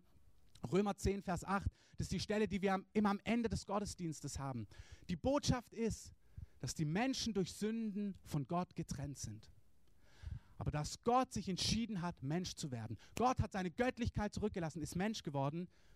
Nicht Finne, nicht Schweizer, nicht Deutscher, nicht Araber, Jude. Gott hat sich entschieden, Mensch zu werden. Und er hat sich aus freien Stücken entschieden, als Jude auf diese Welt zu kommen, als Jude zu sterben, für deine und meine Schuld am Kreuz zu verbluten, damit das, was dich und mich von ihm trennt, weggenommen wird für ewig. Und Gott hat ihn auferweckt. Und dann sagt er, Jesus ist, und wie gesagt, es sind heute ein paar Fakten, notiert euch das gerne, der Erstgeborene aus den Toten. Ich weiß nicht, ob ihr euch das schon mal vorge vorgestellt habt. Ich habe mir gedacht, er ist doch gar nicht der Erstgeborene. Also er hat Lazarus auferweckt, er hat das Mädchen auferweckt. Wir haben im Alten Testament Tote, die auferweckt worden sind, ja. Aber alle Toten sind wieder gestorben. Also alle Toten, die er auferweckt hat, sind dann auch wieder gestorben und keiner von denen hat diesen neuen Leib bekommen, den Jesus bekommen hat.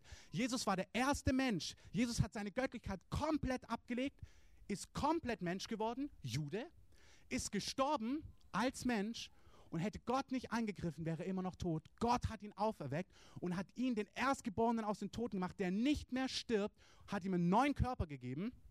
Die Theologen streiten über Folgendes. Ähm, Jesus geht ja, kennt ihr die Story, dass Jesus durch die Wand durchgeht? als er sich den Jüngern erscheint. Und dann essen sie ja Fisch gemeinsam und frühstücken. Und die Theologen streiten sich, ob der Fisch dann an der Wand kleben bleibt oder ob er mit durch die Wand durchgeht. Ähm, über eure Meinung bin ich sehr interessiert. Auf jeden Fall ist er der Erste, der diesen neuen Körper hat, der Erstgeborene aus den Toten. Und dieser Mensch, der Ungeschaffene, der ewige Jesus, aber hört zu, auch dieser Mensch, der Jude, der tot war, der auferweckt worden ist, zu dem sagt Gott, der Vater, der Ewige, du bekommst den Namen über allen Namen und ich gebe dir den Platz zu meiner Rechten. Du sitzt zur Rechten Gottes und du wirst herrschen über die Völker. Wer wird herrschen über die Völker? Auf der einen Seite der ungeschaffene, ewige Gott, der er war und ist, der aber seine Göttlichkeit abgegeben hat und der Mensch geworden ist. Und dieser Mensch, ja, dieser Mensch, 11 oder 1245? Ah, 1445, fantastisch. Der Gottesdienst kann heute vier Stunden laufen. Jubelt. Nein, nur Spaß. Wir gehen zügig durch die Sachen durch. Der, er ist der erste Mensch, der auferweckt wird und dem Gott den Platz zu seiner Rechten gibt. Und er sagt, unter deine Füße werde ich die Erde geben. Der Jude. Dieser Jude, im Römerbrief heißt es, wer glaubt, dass er von den Toten auferweckt worden ist und dazu Ja sagt, bekommt dieses ewige Leben.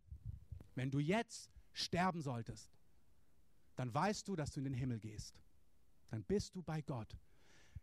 Die Erlösung ist Rettung für die Ewigkeit. Wir gehen zu Gott und wir gehen nicht in die Trennung von Gott. Gestern haben wir bei diesem Seminar folgendes Lied gesungen. Heaven is a wonderful place. Ich weiß nicht, ob ihr das kennt. Dreistimmig. Und es geht die ganze Zeit darum, wir wollen an diesen wunderbaren himmlischen Ort. Im Himmel. Und die ganze Christenheit thematisiert, dass wir dann in den Himmel gehen und was im Himmel sein wird. Das stimmt, wenn du stirbst, bevor Jesus zurückkommt. Die Ewigkeit im Neuen Testament verbringst du nicht im Himmel. Es gibt eine einzige Richtung im Neuen Testament und das ist vom Himmel auf die Erde. Jesus ist der, der war, der ist und der kommen wird. Ich möchte, dass wir das Ziel, wo geht es hin? Wenn du stirbst, wenn du jetzt sterben würdest und mit Jesus lebst, dann bist du in Gottes Ewigkeit, dann bist du bei Gott und sonst wärst du getrennt von ihm. Aber das Ziel ist nicht, dass wir dort bleiben, sondern das Ziel ist die Erde. Das ist ein Perspektivwechsel, der absolut entscheidend ist. Und ich möchte, dass ihr, wenn ihr eure Bibeln dabei habt, mal folgende Stellen mit aufschlagt. In Jesaja 2 und 3, also 2 Vers 3. Da heißt es, und hört mir zu, glaube, dieses Thema heute ist so entscheidend. Nehmt es nicht, es ist keine Informationsveranstaltung. Es ist nicht, oh ja, haben wir wieder fünf Sachen gelernt, sondern es soll unser Herz entflammen. Jesaja 2, es fängt an, das Wort des Jesaja, ein Prophet, Sohn des Amos, über Juda und Jerusalem, was er geschaut hat. Es wird geschehen. Am Ende der Tage, da wird der Berg des Hauses des Herrn feststehen als Haupt der Berge und erhaben sein über die Hügel. Also er sieht Jerusalem und der Berg Zion in Jerusalem ist ein Hügel in der Stadt Jerusalem, die es heute gibt. Am Ende der Tage wird er erhaben sein über die Hügel und alle Nationen werden zu ihm strömen. Und viele Völker werden hingehen und sagen, komm, lass uns hinaufziehen zum Berg des Herrn, zum Haus des Gottes Jakobs, dass er uns aufgrund seiner Wege belehre und wir auf seinen Pfaden gehen. Denn von Zion wird Weisung ausgehen und das Wort des Herrn von Jerusalem. Und er wird richten zwischen den Nationen und für viele Völker Recht sprechen. Dann werden sie ihre Schwerter zu Pflugscharen umschmieden und ihre Speere zu Winzermessern. Nicht mehr wird Nation gegen Nation das Schwert erheben und sie werden den Krieg nicht mehr lernen. Haus Jakob kommt. Lasst uns im Lichte des Herrn leben. Hier ist eine Prophetie vor tausenden von Jahren. Sieht Jesaja, es kommt der Tag, da wird Gott in Jerusalem sein, in der Stadt Jerusalem. Und die Völker werden zu dieser Stadt ziehen, um Weisung zu empfangen, um Richtung zu empfangen. Und die Nationen dieser Erde werden das Handwerk des Krieges nicht mehr lernen. Jeder versucht, dass die UNO irgendwelche humanitären Projekte dieses Projekt, dieses Ziel erreicht, ist absolut unrealistisch. Ich habe gar kein Problem mit der UNO, ist toll für alle Friedensaktionen, die wir haben. Aber ich habe das gestern auf diesem Seminar erzählt. Ich war, bevor ich zu Jesus gekommen bin, so extrem links. Ich wusste genau, wer, wo die Probleme liegen, war auf jeder Demo. Und für mich das eindrücklichste Erlebnis war, dass wir auf so einer Friedensdemo waren mit Peace für die ganze Welt und Liebe und Harmonie Schildern und rumgelaufen sind und ähm, John Lennon Give Peace a Chance gesungen haben und Oh, we are saying. Und ich dachte, wir haben die Lösung. Und dann läuft ein Demonstrant an mir vorbei und sagt zu dem, ey, jetzt geh mal weg. Und das war für mich wie ein Augenöffner. Ich habe da mit Jesus noch gar nichts zu tun gehabt. Ich, das war für mich wie so,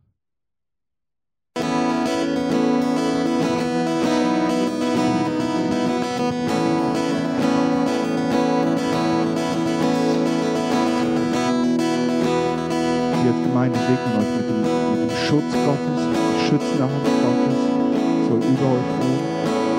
Seid gesegnet sein mit Gesundheit, ganz praktisch für die Reise mit einer reibungslosen Reise. Wir erklären, es darf überhaupt gar kein Stress aufkommen durch Verspätung oder irgendwas. Da darf, da darf nichts sein, was euch im Wege steht. Und vor allem legen wir den Frieden Gottes auf. In dieser, dieser wirren, hektischen Stadt sollt ihr den tiefen Frieden Gottes spüren, ganz konkret sein Reden in eurem Herzen stellvertretend für die Gemeinde sollt ihr eure Stimme erheben vor dem Herrn für diese Stadt.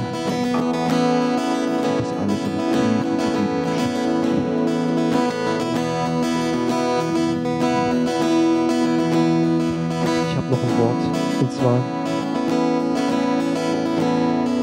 ich spüre das so wie der normale menschliche Verstand würde sagen, ja gut, jetzt fahren die zwei nach Israel und beten da spüre so wirklich, wie Gott einen Plan hat für die Menschheit. Das ist wirklich ein, ja, so eine, gro eine große Linie in der Geschichte der Menschheit. Und dass es nicht einfach nur zwei Frauen aus Berlin sind. Die eine hat sogar noch ein Baby im Schlepptau und die fahren da runter. Jetzt beten sie halt mal in irgendeinem Gebetshaus, sondern dass Gott wirklich souverän einen Plan gestrickt hat und dass er ja ganz stinknormale Menschen für Dinge gebraucht, die wirklich zu groß sind für unseren Verstand, es zu verstehen oder für unser Auge, es überhaupt zu sehen, was Gott zusammenstrickt, wie er, wie er ja wirklich wie, wie so ein Pullover gestrickt ist aus, aus vielen Fäden, die, wiederum zusammengestrickt sind aus kleinen Garnen. Gott baut ein Werk und Gott macht seinen Plan und er setzt ihn um. Und er schickt zwei Menschen, die willig sind, die im Vorfeld schon lange willig waren, die ein weiches Herz hatten zu hören. Und er nimmt euch mit auf diese Reise in seinem Plan. Und er nimmt euch mit dahin. Und ich weiß nicht, das versteigt, also besteigt mein Verstand, aber ich spüre so, dass es gut ist, dass ihr nicht zu zweit, sondern zu dritt geht. Ich weiß nicht, was es heißt, aber dass Jannis als Baby mitfliegt, mit euch dahin geht, es hat eine Bedeutung. Ich weiß nicht, was es ist, aber es hat eine Bedeutung. Und Gott wird euch drei Menschen benutzen. Er hat einen Plan, den er durchführen will. Ich habe jetzt kein Wort der, der, der Erkenntnis, was es ist, aber es ist gut, dass ihr offen seid, offen gewesen seid und dass ihr euch habt hinschicken lassen und dass ihr dahin geht mit Janis, Dunja, Miri und Janis. Und Gott nimmt euch in einem, in einem Stück von seinem Plan mit. Es ist ein übernatürlicher Plan. Und er nimmt euch mit dahin. Und wir werden zurückblickend sehen, was es heißt. Ich habe in so einer Predigt von Bill Johnson gehört, er sagt, du kannst die Punkte nie im Voraussicht verbinden, dass es ein Bild ergibt. Aber in der, im nach hinten schauen wirst du die Punkte verbinden können, du wirst sehen, dass es ein Bild ergibt. Und ich weiß noch nicht, in welcher Zeit das sein wird, aber es wird eine Zeit kommen, wo wir zurückschauen und wo uns klar wird, wenn wir die Punkte verbinden, dass es ein Ganzes ergibt. Und das, ist, das sind ein Punkt oder das sind Punkte in diesem Gesamtbild, die ihr möglich macht, weil ihr sagt, ja, wir gehen hin. Wenn du rufst, Gott, wir gehen dahin. Herr, wir wollen es abschließen, dieses Segensgebet mit, was gesagt wurde, mit Gunst und Schutz, alles Gute zustande kommt, wie im Himmel, so auf Erden. Bereite auch du ihnen den Weg, den sie auch dir bereiten, Herr. Und Herr, wir geben dir die Ehre und wir danken dafür in Jesu Namen. Amen. Amen. Bleibt ganz kurz stehen. Ich möchte, dass wir kurz, während ihr weiterspielt, dass jeder Einzelne so seine Hand auf sein Herz legt, wenn du die Freiheit dazu hast.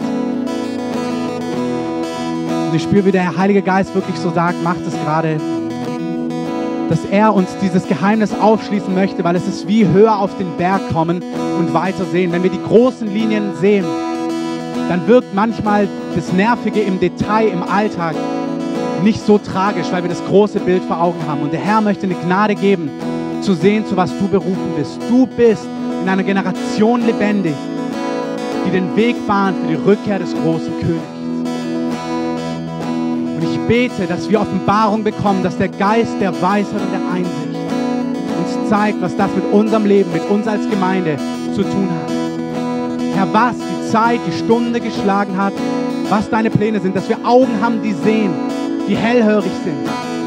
Herr, ich bete für übernatürlichen Download in unsere Herzen und Verständnis, für Zusammenhänge in dieser Zeit, dass wir nicht, der Heilige Geist möchte fesseln. Ich sehe, wie zum Teil wir wie eingewoben sind in den Alltag, in Dinge, auch in unserem christlichen Alltag und wir nicht die Vision haben, um die es eigentlich geht. Und der Herr nimmt diese Fesseln, dieses Eingelulltsein von so Spinnenfäden weg. Er nimmt es weg, er nimmt es weg und er setzt uns frei, die größeren Linien zu sehen und aufzusegeln, wirklich hochzusteigen und zu sehen, um was es geht, um was es in deinem Leben geht, um was es jetzt geht, was es mit dir zu tun hat, dass du nicht im Alltag versagst. Der Geist des Herrn, ich sehe, wie so ein Schwert, das kommt und diese Spinnenfäden durchtrennt und wegnimmt. Du sollst erkennen, dass du Priester und König bist, dass du für eine Zeit wie dieser berufen bist. Du bist berufen für eine Zeit wie dieser. segne dich, dass du Verständnis hast. Am Ende der Tage, sagt Daniel, werden die leuchten wie die Sterne, die Verständnis haben und ihren Gott kennen. Und das Verständnis wird sich mehren, es. Herr, mehre das Verständnis in unserer Mitte. Mehre das Verständnis. Halleluja. Halleluja. Herr, wir erwarten auch, dass da, wo wir finanziell segnen, wir geben auch jetzt diesen Opferkorb da noch rum. Ich bitte, wenn ihr was reingeben wollt, dass ihr noch kurz wartet und was hineingebt, wenn ihr wollt, dass ihr erwartet, dass Gott zurückgibt. Praktisch, aber auch geistlich. Da, wo ihr Israel segnet, dass ihr erwartet, dass er zurückgibt. Wenn ihr an die beiden denkt, an die drei, dann segnet sie über die Woche. Wenn ihr noch was überweisen wollt und jetzt nichts dabei habt, könnt ihr das mit dem Stichwort Israel, dann geben wir das direkt weiter an ein Werk dort, an ein gemeinnütziges, wo wir es dürfen, wo es möglich ist. Und ich spreche einfach einen Segen aus über uns allen, dass ihr mit dem Schutz Gottes geht, mit dem Segen Gottes, mit dem Feuer Gottes, was euch aufweckt, was euch nicht schlafen lässt, was euch wachrüttelt, da wo wir müde und eingeschlafen sind und uns zeigt, um was es geht, die ganze Woche hindurch, mit dem Feuer und dem Eifer Gottes, in deinem Namen. Amen. Amen. Amen. Ihr könnt draußen wie immer noch Kaffee einen Tee trinken. Ihr könnt gerne, ich spiele gerade noch eine halbe Minute weiter, nach vorne kommen, gerne hier Gebet empfangen. Wir beten hier vorne links immer. Wenn ihr eine Not habt, wenn ihr noch nicht mit Jesus lebt und euer Leben Jesus geben wollt, kommt nach vorne, trefft eine Entscheidung für Jesus. Wir erklären euch, wie das geht. Wenn ihr krank seid und Heilung braucht, kommt und holt euch Gebet ab und ansonsten genießt einfach den Tag noch. Auch wenn euch das Wort mit der Enttäuschung vorhin betroffen hat, dann kommt einfach runter, weil der Heilige Geist wird wirklich enttäuschte Herzen freisetzen. Es ist ihm wichtig, Enttäuschung der Vergangenheit nicht unsere Zukunft beeinflusst. Kommt einfach, wenn ihr spürt, dass euch das betroffen hat.